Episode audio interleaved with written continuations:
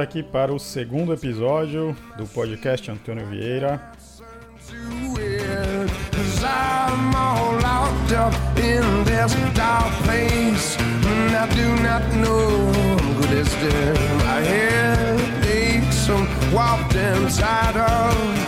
I need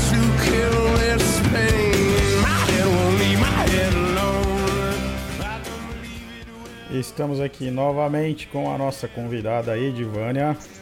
Edivânia, e aí, tudo bem? Oi, tudo bom? Maravilha, Nosso muito bom. Nosso segundo podcast, hein? Nosso segundo podcast. E durante o curso de Educação Política, que logo teremos a terceira aula, são quatro aulas no total e tá bem legal, bastante gente aqui da região fazendo. Estamos dando conselhos práticos para os políticos, principalmente os políticos conservadores. E se ele não for conservador e quiser fazer o curso, ele vai acabar virando conservador, porque não tem outra saída, não é isso? Exatamente, não tem, é, não tem outra saída e as estratégias também só servem para as abordagens conservadoras, é, que são muito diferentes das abordagens de, de esquerda e outras mais que possam existir. É, mas Só serve as... para o político conservador, Sim. né? São as abordagens que funcionam, né? Sim, são, e são também conectadas com a realidade. A gente nunca pode esquecer isso. O conservador, ele parte da realidade para ação e não o contrário, né? Isso diferencia muito. É, quando você vê alguém pegando um plano que supostamente funciona e começa a impor esse plano nas leis, no governo, é um plano que é pura hipótese, não tem vínculo com a realidade, ou então é um, uma premissa forçada, né? Então é, não é um político conservador. Muito bom. E aí, o que, que a gente preparou para falar hoje no nosso segundo podcast? Bom, nós estamos começando uma série importantíssima que quem é conservador precisa saber.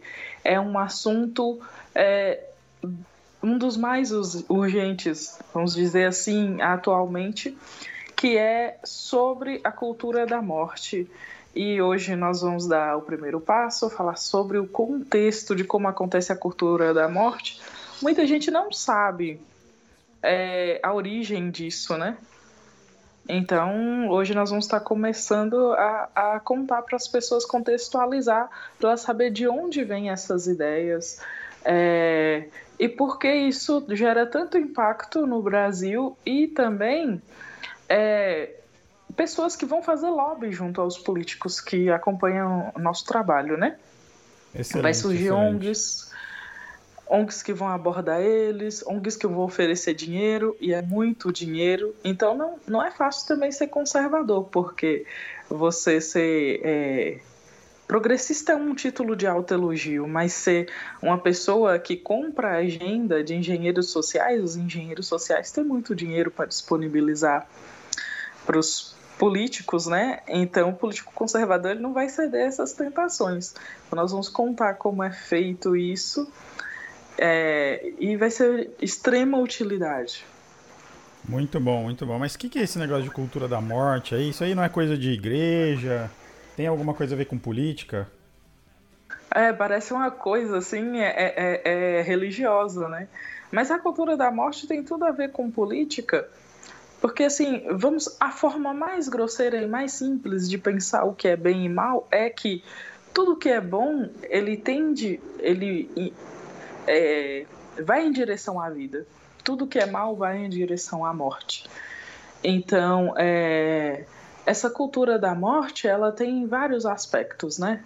Aborto, eutanásia, é, eliminação das pessoas que não são, é, não têm utilidade. Eugenia. E mais essa utilidade, eugenia. Controle é, então populacional. Tem... Sim, controle populacional é o mais disfarçado que existe, né? E, e às vezes as pessoas nem percebem. Mas é, hoje nós vamos estar contando de onde é que surgiu isso, porque muita gente pensa que ela é a favor é, de alguma coisa, é, é, de alguma pauta em relação à cultura da morte, porque ela imaginou aquilo da cabeça dela, E é mentira, ela foi induzida, ela sofreu uma espécie de lavagem cerebral, propaganda, colocaram isso nos meios de comunicação, colocaram isso nas universidades, é, e aos poucos a pessoa foi absolvendo até começar a acreditar que eram suas próprias ideias. Certo, muito bom. E o que, que é, a gente ouve muito hoje em dia falar de globalismo e nova ordem mundial? Tem alguma coisa a ver com isso daí de cultura da morte? Tem alguma coisa a ver, sim. Ah, é bom ressaltar uma coisa que é, existe sim um movimento que quer é, dominar as nações, mas é, quando a gente nem todo mundo que fala sobre é, globalismo às vezes tá, tá é, é, de forma, fala de forma equilibrada. Então as pessoas tendem a confundir as coisas. Mas o que, que seria uma nova ordem mundial? É tentar colocar um governo único para todos os povos. Os conservadores sabem que isso não funciona porque cada povo tem suas necessidades, sua cultura, suas particularidades. Isso muda até de cidade para cidade, né? É, então, não funciona colocar as coisas, impor as coisas para todo mundo e muito menos ó, as pautas que eles vêm defendendo. E o que a gente vê é como, se a gente seguir o rastro do dinheiro, a gente sabe quem é que está agindo. E é sobre isso que nós vamos contar hoje. Certo, muito bem, muito bem. Então, e aí, o que, que você tem para falar para a gente sobre isso? Bom, interessante, é, é, você falou que parece uma coisa religiosa, mas interessante é que é, nós vamos falar hoje sobre a questão do aborto e, e, controle populacional, como é que foi implantado. E parece uma questão religiosa porque isso foi, está sendo feito em seis passos. E seis na religião é, é o número do demônio. Parece. É, é... pessoal que vai é ouvir vai falar. É uma aparente coincidência. É. Uma aparente coincidência, mas o pessoal que vai ouvir vai falar que a gente é da teoria da conspiração. Não, por isso que é bom a pessoa olhar é, é, a, a, as questões assim, com base em que, que as pessoas estão defendendo aquilo. Porque tem muita gente que fala sobre teorias e eles foram juntando um monte de coisas imaginárias, né? Então é bom ter é, é, embasamento concreto.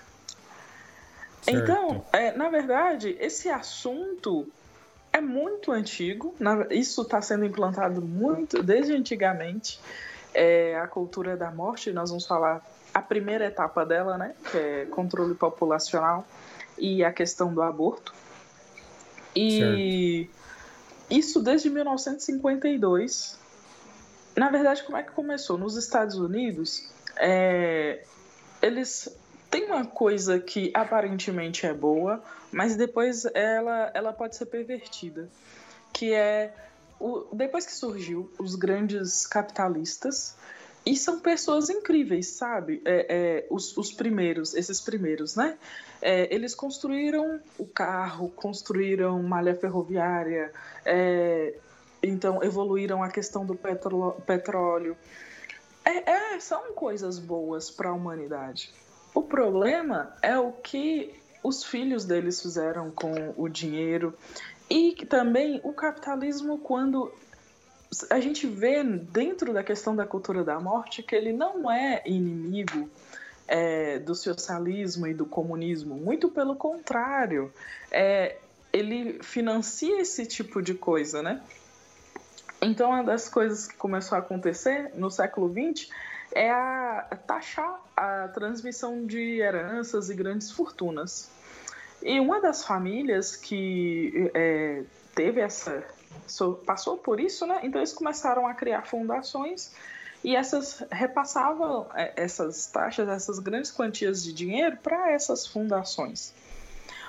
Olha. Certo, então assim, esse negócio, importante. essa história das fundações parece que é uma peça central aí da, da história da cultura da morte, né? Isso. O que, que acontece? É, a, fazer a caridade é bom, mas tem que ser um ato voluntário. Quando se torna lei fazer caridade, abre um, um, um leque para as pessoas começarem a fazer isso. Já que eu sou obrigado a colocar meu dinheiro em alguma coisa, em, em alguma caridade, então eles começam a inventar projetos sociais. E ao invés de ajudar as pessoas, começam a fazer é, é, engenharia social. Engenharia social é, é, a perversão da caridade, né? Porque a partir do século XX virou uma obrigação é, taxar e pagar impostos. Então criaram essas fundações para destinar esse dinheiro. Então a família Rockefeller, é só para contextualizar, quem não sabe, os Rockefeller foi quem aproveitou a malha ferroviária, ferroviária dos Estados Unidos e começou a criar um monopólio do petróleo. Então foi um, uma sacada do ponto de vista empresarial muito interessante. Isso gerou muito dinheiro. Mas o, o John Rockefeller III, é, ele pediu para a família dele. Então não foi o primeiro que criou a fortuna, né? Foi o neto. É, o John Rockefeller III, né? Ele pediu à família para pegar esse dinheiro que era destinado à fundação e dedicar a vida dele toda a cuidar de um, um aspecto que ele achava interessante. Ele partia do pressuposto de que os problemas da humanidade seria o crescimento populacional. Então, o que, que ele imaginou? Por isso que você não pode sair imaginando coisas, tem que analisar a realidade pensar o que, que essa comunidade precisa. Ele imaginou que o mundo ia encher de gente, que todo mundo ia começar a passar fome. Só que quando você começa a imaginar que a superpopulação é um problema, você está começando a levantar uma questão de que, assim, ah, então vamos diminuir a população. Diminuir os fracos, diminuir os pobres. Ah, vamos acabar com a pobreza, vamos matar todos os pobres. É, então é Parece estratégia... que havia uma, uma onda de neomalthusianismo aí, né? Entre os sociólogos da primeira metade do século XX. Que deu Isso, base aí para é... o Rockefeller começar a pensar em controle populacional.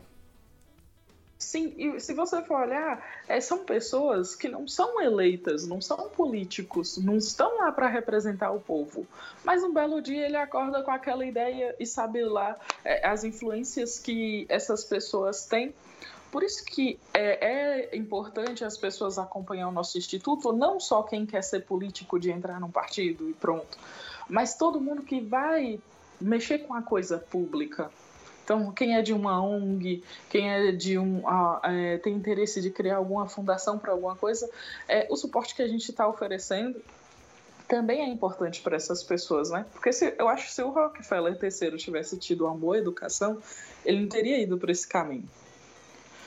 Mas Sim. vamos continuar. É, ele acreditou né, no controle populacional e em 1952 a 1959 ele começou a primeira etapa. Então, a primeira etapa, é, ele começou a investir o, o, dinheiro dele no desenvolvimento do DIL. É, vou abrir um parênteses aqui. Eu conheço várias mulheres que colocaram DIL, principalmente o DIL de cobre, e muitos médicos falam que o DIL de Mirena não acontece isso, mas acontece também é um sangramento, assim, tem mulheres que sangram um mês, dois meses, seis meses. É algo. É algo terrível. Então, assim, começaram a desenvolver o DIL, né? E depois é, começou a criar uma pílula que. Uma pílula que fosse abortiva. Então, eles queriam induzir um aborto químico é, e começou a é, é, usar modelagem matemática e tal para atingir esse objetivo de controle demográfico. Então, basicamente, ele estava lançando as bases é, dessa propaganda de, é, política. Uma primeira coisa é que ele estava num país que é muito livre. Nós já comentamos isso no podcast anterior. Os Estados Unidos têm muito muitos grupos de estudo e desde aquela época as pessoas prezam a liberdade, né? Quem, quem participa do nosso curso, nós falamos sobre Tocqueville e sabe que os Estados Unidos prezam muito pela liberdade. Então ele não conseguiria implantar isso é, naquele tipo de. no país dele. Então o que, que ele começou a fazer? Lobby é, com o terceiro mundo, porque é mais fácil você pegar um país. É, é que é pobre e tentar implantar as coisas, até de forma clandestina, é muito mais fácil. Então começou a segunda etapa, que durou de 1959 a 1968. Então ele contratou um demógrafo. É... E a ONU estava acabando de, de surgir e tinha um, um, departamento na ONU que é um conselho populacional. E então eles tentaram implantar de forma às vezes legal, às vezes ilegal, é, controle populacional na Ásia, na África, e tentou fazer o. Eles evitaram fazer isso na América Latina porque a Igreja Católica aqui é muito forte. Mas isso foi. Sim. É, eles começaram a implantar a fábrica de DIL na Coreia, em Hong Kong, em Taiwan, na Índia, no Paquistão, no Egito, na Turquia. Então eles começaram a implantar nesses lugares onde não tinha a Igreja Católica, porque de certa forma a Igreja Católica impede. A doutrina da Igreja Católica é um obstáculo para o controle populacional. Bom, as pessoas que conhecem, né? Porque hoje em dia, do jeito que a, a, as coisas estão no Brasil, os católicos nem sabem qual é a doutrina da Igreja Católica em relação a isso. Acho que, mas talvez, é. talvez por isso, talvez esse é um dos motivos que a Igreja é, é mais atacada, é a instituição mais atacada da história aí, né? Sim. Nunca houve tanta investida com tamanha ferocidade contra alguma instituição quanto há contra a Igreja, né? Porque talvez Sim, ela seja toda... a única que é capaz de resistir a isso. Sim, que é capaz de barrar é, essa cultura da morte, e esse foi um primeiro impasse. Então, de propósito, eles evitaram um pouco a América Latina, mas evitar um pouco não significa que deixaram de tentar. Então, logo em seguida, eles receberam um apoio maciço da Fundação Ford. Sim, é a fundação que fabrica, é, é lá do, do, Ford que fabrica os carros. É, então, até os anos 60, 70, né? Eles começaram a ser parceiros. Então, eles começaram uma terceira etapa. É, essa, essa, terceira etapa. Só voltando um segundo. Essa, antes você falou sobre o console populacional, né? Sim, da ONU. Sim, esse Conselho Populacional é o de 1952. Eu acho que esse aí foi um marco, talvez, né? Em bastante vídeos que eu vejo na internet, em bastante livros, eles consideram esse ponto Sim. como um marco aí para o início dessa engenharia de cultura da morte, né?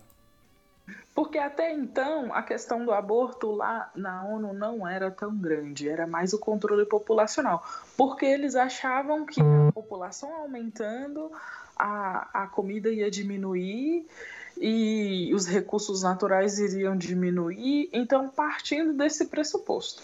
O que, se a gente for olhar bem a realidade, é muito diferente do que se conta por aí, né? É... Nossa, eu tentei desativar aqui, tô no, tô no Wi-Fi. Então vamos continuar. É, a terceira etapa, em 1968 a 1974, é, eles começaram a espalhar clínicas por todo o mundo. Então, é, e outra coisa que eles fizeram, não contentes com o dinheiro só da Fundação Rockefeller e, e da Fundação Ford, que se vocês forem olhar é muito dinheiro, eles arrumaram um jeito, fizeram um lobby junto ao governo federal americano para reconhecer a questão do controle demográfico mundial é, como um problema de segurança. Então ele começou e o presidente Nixon, olha a importância de um presidente é, ter uma boa formação. O cara é, foi pego desprevenido, né? Lobby. Foi pego nesse lobby. E ele caiu nessa armadilha e aceitou o, usar o dinheiro do imposto dos americanos para financiar o aborto. É, então, esse, esse imposto. E eles começaram a usar uma substância aqui, é, misoprostol, que, em escala internacional. É, eles falavam que era uma nova penicilina que acabaria com a enfermidade da explosão populacional. Bom, primeiro que é, a explosão populacional não é uma enfermidade. Se a gente olhar o Brasil, o Brasil tem menos de meia pessoa por quilômetro quadrado. Então, imagina quantos quilômetros quadrados, quantas famílias não viveriam lá, quanto de produção, é, é, os rios e tal. Então, cabe muita gente. E outra, vai nascendo mais pessoas, vai morrendo outras, assim. As pessoas não vivem para sempre, os idosos vão morrendo. É, as pessoas estão doentes, estão morrendo, então precisa nascer mais pessoas não, não, não existe essa, essa doença, essa enfermidade de explosão populacional como eles inventaram. Então eles começaram a espalhar clínicas no mundo inteiro e, e distribuir essa substância abortiva e começaram é, o projeto, a intenção deles era diminuir é, em cinco anos é, o crescimento populacional. Isso aí no governo Nixon que você está contando pra gente foi o. Teve um relatório famoso de um secretário dos Estados Unidos que foi o Henry Kissinger, né? Ele fez um relatório hum. famoso, o relatório Kissinger, que estava contando, estava delineando toda essa estratégia de controle populacional dos Estados Unidos pelo mundo. E, inclusive, Verdade. o Kissinger chegou a ganhar um prêmio Nobel da Paz aí por esse trabalho. Se eu me lembro bem, é mais ou menos de 1972, 73, alguma coisa assim.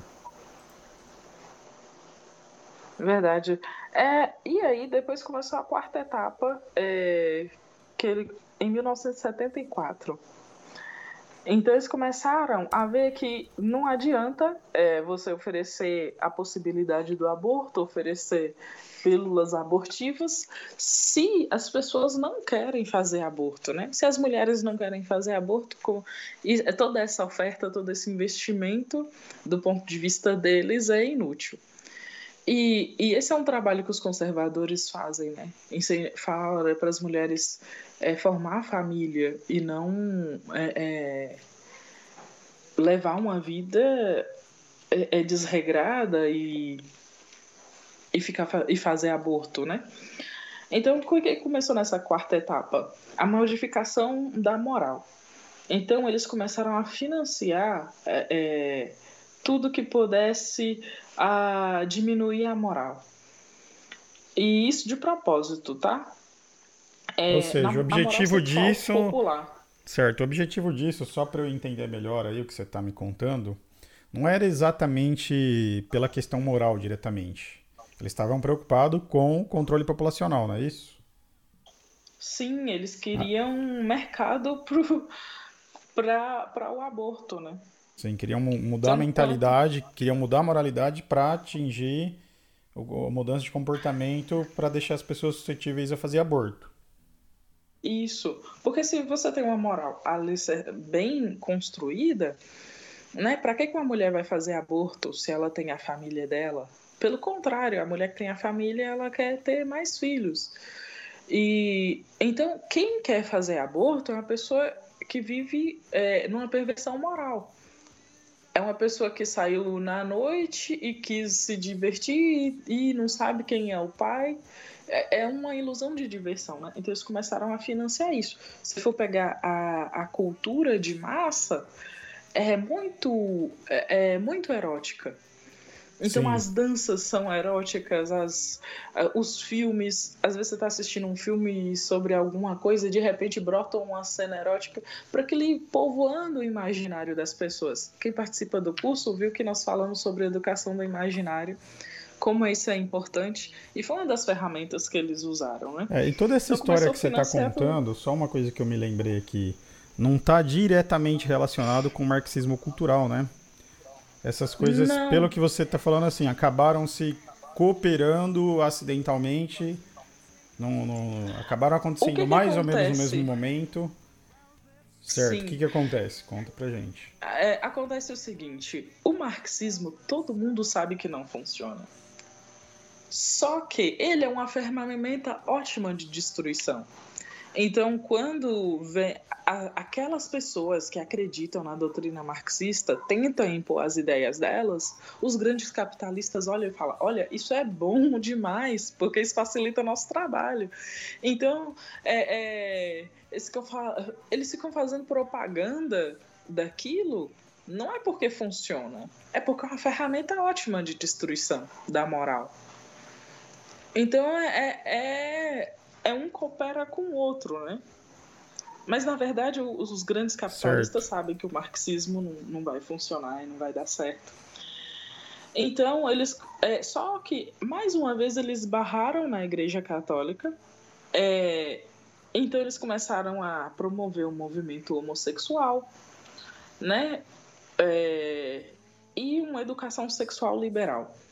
Esses dias eu estava vendo um, um, uma propaganda daquele seriado que eu acredito que se educou o imaginário de muita gente é, da geração dos meus pais, assim, da geração que, que hoje em dia tem 60 anos, 50, 60 anos, que é aquele seriado Friends. Numa época em que era as pessoas é, tinham uma moral decente e tal, então eles começaram a colocar nas, na cabeça dos jovens, ah, não tem problema ser, ser uma pessoa pervertida. É tudo legal, vai dar tudo certo e tal. Então, esse seriado, é, não tô falando que tal. Tá, porque muita coisa as pessoas fazem de, de livre, espontânea é, capacidade de ser burra mesmo. Mas é, é, isso cooperou demais com a questão dos Rockefeller. Porque você vai bombardeando as pessoas com, com a degradação moral, isso facilita tudo. Sim. Então, é, o que, que aconteceu depois na ONU? Porque a ONU já tinha esse programa de, é, é, de controle populacional. Mas aí é, a ONU começou Entrou uma pessoa na ONU, peraí, só me perdi aqui, deixa eu caçar o nome da pessoa.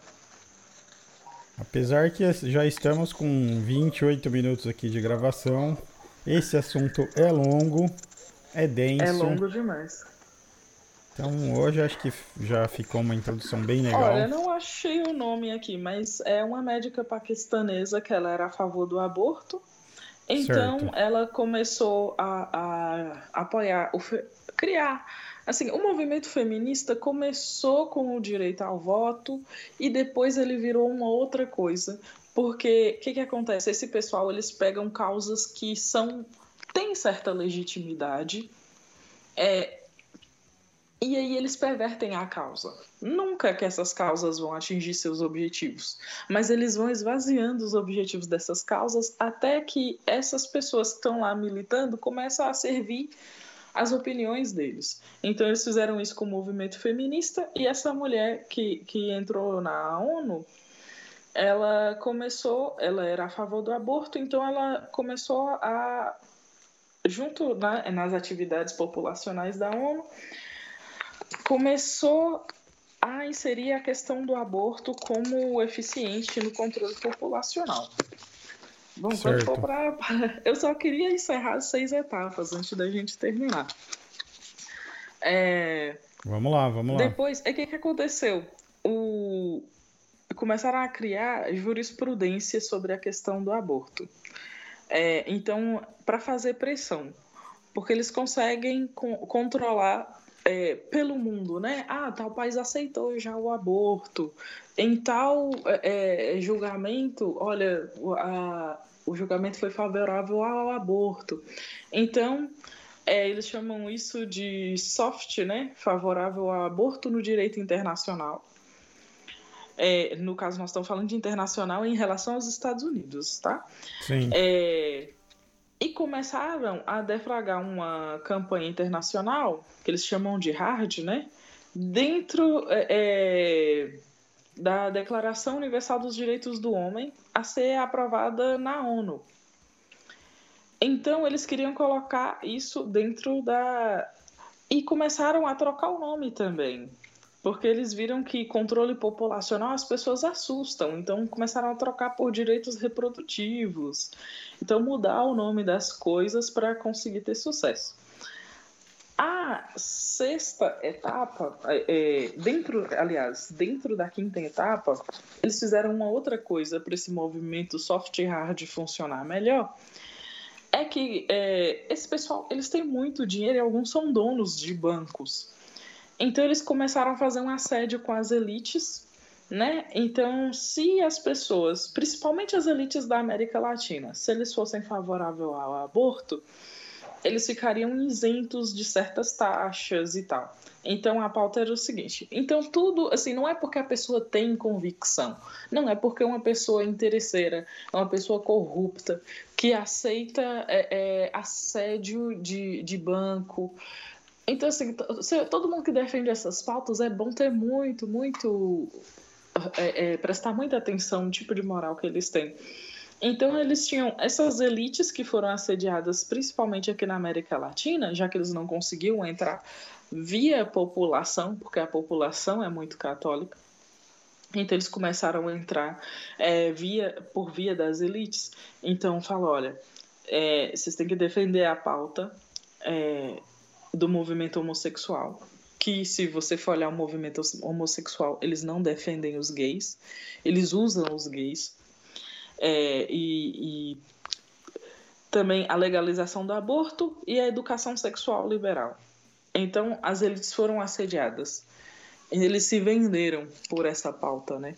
Em troca de isenção de taxas e benefícios é, financeiros. A sexta etapa, é, na verdade, foi a evolução de todas as outras cinco, que é, começou provavelmente próximo do ano de 2008. E aí eles já contavam com mais de 700 representantes de ONGs sendo financiadas para promover o aborto no mundo. Então quando você vê uma jovenzinha gritando que meu corpo, minhas regras, na verdade ela tá, ela fatiou o corpo dela para essas grandes fundações todas. Então, o corpo dela não é dela né? Ela Sim. saiu distribuindo para. E essa sexta etapa em 2008, ou seja, isso é muito recente, né? Eles ainda estão trabalhando muito a todo recente. vapor. Sim, se for olhar, faz mais ou menos o que? É, é, 60 anos que estão tentando implantar a cultura da morte na América Latina. Da, e, graças a Deus, a, literalmente graças a Deus, é, essas coisas não estão acontecendo. Então, é, essas Acho que ONGs, talvez né? no Uruguai acabaram conseguindo, né? Sim. Mas aí.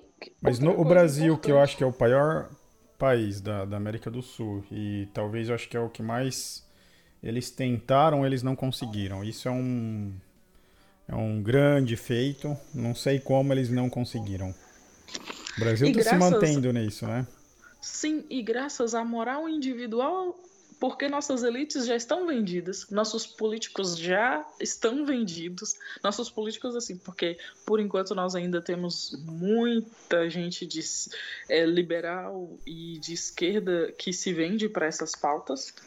É, então, eles tem muita gente vendida. Então, essas coisas não aconteceram graças à moral individual.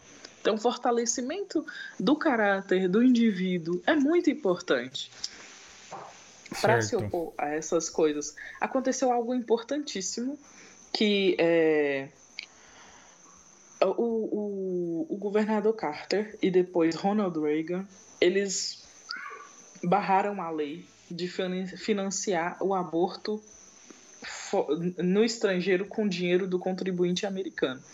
Então, é, quem acompanha os nossos artigos sabe que Ronald Reagan teve apoio é, né, de, de grupos de estudos conservadores. É, então, essas pessoas ajudaram ele a abrir os olhos. Olha, nosso, o dinheiro do contribuinte americano está indo para financiar o aborto. Então, barraram. E só que aqui no Brasil tem um, um, um outro programa que acabou. É... Ah, o IPAS. O que, que Não, é o que IPAS? Que esse... O IPAS, ele é um, um, um órgão, né, é, que promove a legalização do aborto, só que ele, ah, já que eles não conseguem isso diretamente com as pessoas, eles treinam os médicos. Então, certo. Então, mais por ano eles treinam mil novos médicos para esse tipo de coisa. Então, é, e aí assessora as clínicas clandestinas, e eles inventaram o termo chamado aborto seguro. Que a gente sabe que não existe aborto seguro. Mas eles certo. queriam Foi esconder. daí que eles veio escondem. esse termo, então. Sim. É, uma da- eu acho que uma das pessoas, um dos médicos responsáveis nesse programa no Brasil é o Aníbal Faundes, não é isso? Isso. E aí, Isso. esses dias eu tava pesquisando, eu coloquei o nome dele no Google, fui ler uma entrevista com ele, e aí o repórter perguntou, mas você é contra o aborto ou é a favor do aborto? Ele falou, não, eu sou contra o aborto. De modo algum, eu sou contra o aborto. Puta, o cara tá aqui faz 30 anos realizando aborto, ensinando as pessoas a fazer aborto, treinando médicos, ajudando é, é, a construir têm- postos de saúde que dão medicamentos abortivos. E o cara tem a cara Sim. de pau de falar que ele é contra o aborto. O, o nível de cinismo é uma- dessas pessoas é. muito grande. Eles são capazes de fazer uma coisa a vida inteira e simplesmente dizer que não fizeram. É, é muito cinismo. Então, é, eles começaram a fazer. Na verdade, em 2004, surgiu em Montevideo um serviço patrocinado pelo Ministério da Saúde no Uruguai. Você acabou de citar o Uruguai. E orientado por esse professor aqui no Brasil, Aníbal Fagundes. Faundes, né? Faundes. é. É, ele. Então, o que, como é que ele faz? É, as mulheres chegam no hospital procurando aborto e é ilegal e não pode. Mas ele deixa alguém, alguém fica lá e aborda alguém que não é do hospital, mas que tem acesso ao hospital e tem acesso a informações, aborda a mulher e vende ou, ou dá o produto, o, remédio. E aí depois que ela, ela vai e toma, ela é- recebe todas as orientações de como fazer.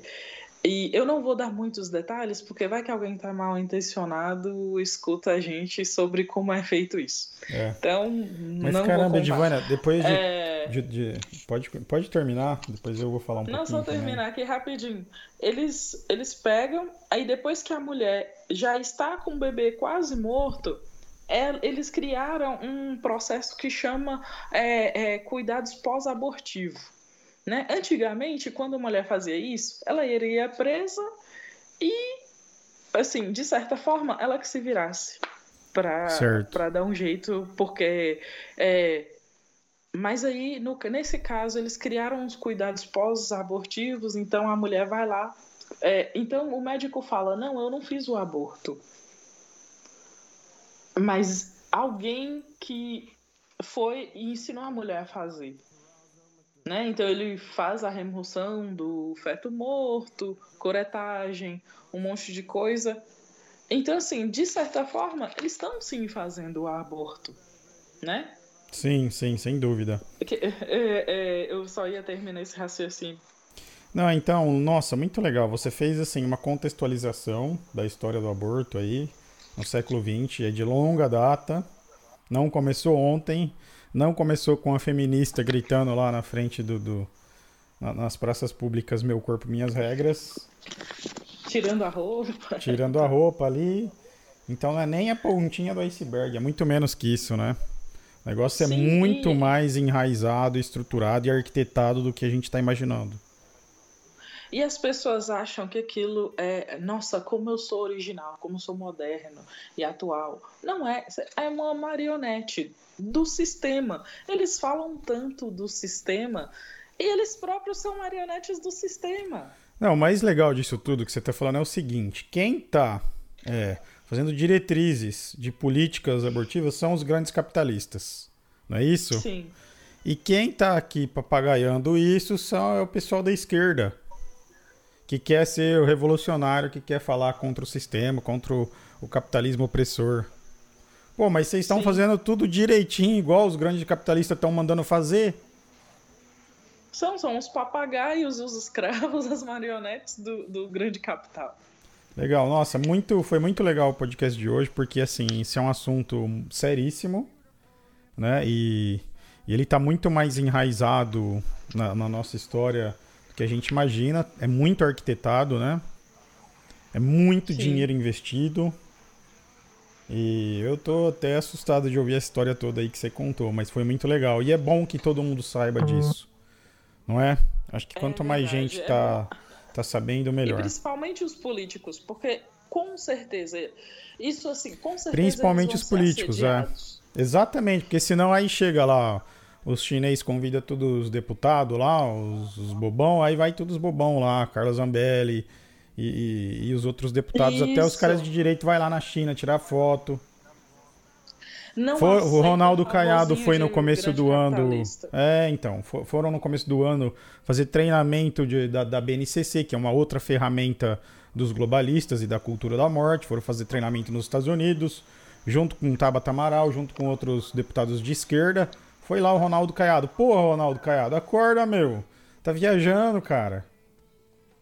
Pois é, e assim, agora eu acho, não é ingenuidade, é corrupção mesmo. A, a, o poder sobe pra cabeça e as pessoas começam a, a, achar legal. Nossa, andei de jato, fui pra China, fui pra não sei aonde. É, fui Coisas fazer um curso nos Estados Unidos de educação e não sei o quê. É, coisas medíocres. Como é fácil comprar esses caras, hein? Puta merda. Muito fácil. Custam muito barato. Para um grande capitalista, isso é troco de bala. É, só então... porque assim, pagou um hotelzinho pro cara ficar uns dias, tomar café da manhã no hotel, foi de avião. Pelo amor de Deus, que caipirismo isso, meu. É, e essas ONGs recebem milhões de reais. É, tem gente que fica. Ó, mas eu conheço bons. social que ele não sabe sobreviver de outra coisa, não tem um trabalho útil, aí vira militante. Sim, eu, ou seja, esses caras, assim, ó, Dória, Ronaldo Caiado, o cara é, com, é completamente um joguete, assim, uma marionete na mão desses caras, né? Sim. Felizmente temos o Bolsonaro. O Bolsonaro não é. E preciso novamente fazer menção ao nosso prefeito de Mirandópolis aqui, o Everton Sodário que com certeza ele Verdade. também não é, está a par de todos esses problemas e vai comprar as brigas certas na hora certa. Isso, é por isso que o político tem que ter a virtude da fortaleza, não ceder a esse tipo de assédio, não tem problema. Todo mundo anda de jatinho, você anda de é, é, passagem de ônibus, de avião, a da mais barata que tem, não tem problema. Outra coisa, o povo vai até gostar, porque o povo gosta de estar perto das pessoas que elas elegeram. Então, é, sai fora desse pessoal que tenta fazer assédio, sai fora desses grandes capitalistas que estão aí financiando o aborto. Tem a fortaleza que é melhor. E é isso, né? Exatamente. Muito bom. Então, esse foi o nosso segundo episódio. Vou aumentar o volume aqui para a gente escutar mais um pouquinho da música. Estamos aqui ao som de David Matthew Band né, para a gente amenizar um pouco o assunto pesado de aborto. Pesado. Vamos escutar mais um minutinho de música e a gente se despede já já.